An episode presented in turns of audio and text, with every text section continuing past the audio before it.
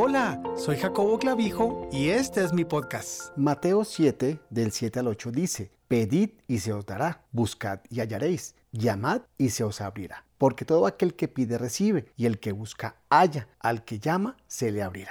Dios compara su dádiva a aquella de un padre amoroso, por tanto así razona. ¿Qué hombre hay de vosotros que si su hijo le pide pan, le dará una piedra? ¿O si le pide un pescado, le dará una serpiente? Pues si vosotros, siendo malos, sabéis dar buenas dádivas a vuestros hijos, cuánto más vuestro Padre que está en los cielos dará buenas cosas a los que le pidan. Las buenas cosas de parte del Señor también se mencionan en los salmos. Bendice alma mía Jehová y no olvides ninguno de sus beneficios. El que sacia de bien tu boca, de modo que te rejuvenezcas como el águila. Toda buena dádiva y todo don perfecto desciende de lo alto, del Padre de las Luces, en el cual no hay mudanza ni sombra de variación. Santiago 1.17. Así como toda buena dádiva viene de Dios, podemos estar seguros también de que todas las cosas que nos da son buenas. En ocasiones podríamos haber pedido cosas que pensamos que eran buenas, pero que en realidad nos iban a dañar si las hubiéramos recibido. Nuestro Padre Celestial, en su omnisciencia, sabiamente y con amor, no nos concede tales peticiones. Pero aparte de proveernos para suplir nuestras necesidades, Dios quiere usarnos como canales de bendición y provisión a otros. Al cooperar con Él, dando a los demás, podemos participar en la expansión de su reino. Por esta razón, el contexto de este mandamiento es significativo. Los discípulos habían observado a Jesús orando y le dijeron, Señor, enséñanos a orar. Fue entonces que Jesús les dio el modelo de oración que inicia con el enfoque en el nombre de Dios. Padre nuestro que estás en los cielos, santificado sea tu nombre. Luego fue seguido por el asunto del reino. Venga tu reino, hágase tu voluntad como en el cielo. Luego son presentadas nuestras necesidades. El pan nuestro de cada día, dánoslo hoy. Enseguida somos retados a perdonar así como deseamos nosotros ser perdonados. Y perdónanos nuestras deudas, como también nosotros perdonamos a nuestros deudores. La última petición es, y no nos metas en tentación, mas líbranos del mal. Luego al final se presenta la razón por la que Dios ha de contestar la oración, porque tuyo es el reino y el poder y la gloria por todos los siglos. Amén. Cuando nosotros nos preocupamos más por el nombre y la reputación de Dios y su reino, de lo que nos preocupamos por nuestros deseos y necesidades, tendremos una base poderosa para la oración. Echemos una mirada más de cerca a las cosas por las cuales oramos, para así determinar si son buenas cosas y si nuestros motivos para pedir son los correctos.